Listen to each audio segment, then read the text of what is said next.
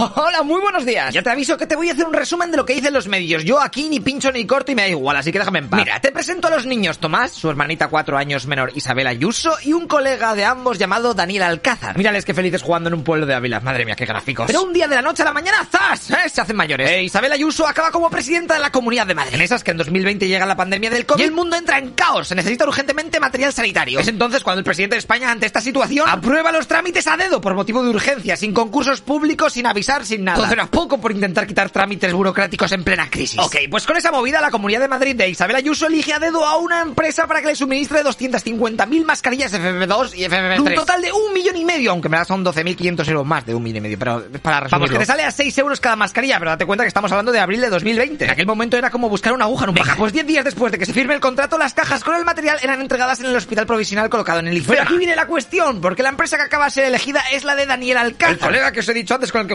Bueno, no hay que ser mal pensado, a lo mejor es una coincidencia, tenía una empresa de mascarillas y me actó el triunfote que ha pegado. Casi, pero no. Su empresa, Privet Sportif SL, se dedica principalmente a la confección y fabricación de artículos para el vestido de caballero y señor. Además de explotación agrícola, forestal, ganadera o cinegética de fincas rústicas. Algo que no tiene que ver mucho con el material sanitario, pero bueno. Ok, pero de momento todo está siendo legal, ¿vale? Te estás enterando, ¿no? Pues espera porque ahora te toca conocer las movidas de los espías. Un año después de que se han entregado estas mascarillas, en Madrid hay elecciones e Isabel Ayuso parte la pana. Hostias, la tía se estaba convirtiendo en alguien demasiado trending topic y estaba haciendo sombra hasta el mismísimo presidente del Partido Popular, Pablo Casado. Es por eso que después de esta victoria, Carromero, que es el director general de coordinación del alcalde de Madrid, Almeida, se pone a mover hilos. Pero a ver, para que te quede claro, te voy a contar este bando. El presidente del Partido Casado tiene a Almeida, que es el alcalde de Madrid, apoyándole. De hecho, hasta le nombró portavoz del PP. Y luego también está Carromero, que es colega de Casado desde que eran jóvenes, cuando estaban en nuevas generaciones y le ayudó a ganar las primarias contra Soraya. Ok, pues este tío se pone a negociar con empresas de detectives privados para ver si pueden investigar el contrato al colega de los Ayuso. Por si en verdad había corrupción y la cosa había sido tal que así. ¡Joder, necesito comprar mascarillas!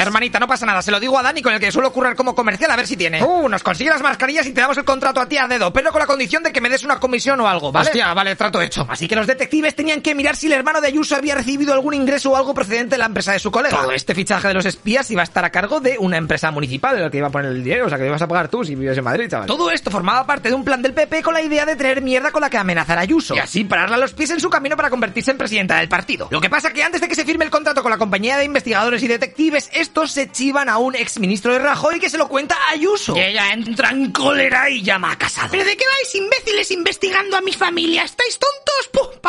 Y finalmente la cosa quedó ahí. Ante tal pillote no se fichó a los detectives. Fin. Desde entonces han pasado dos meses y ahora es cuando los medios de comunicación se han enterado. ¿Y qué dicen los protagonistas del PP? Pues Isabel Ayuso dice que es una guarrería lo que le han hecho y le echa la culpa al jefazo, a Casado. Y por el otro lado, la dirección del Partido Popular dice que todo es mentira, que se lo está inventando todo Ayuso para dar pena. Y le han abierto un expediente por infundios y calumnias. ¿Tú qué opinas? ¿Quién tiene razón? Venga, Dios, hasta luego, lo que.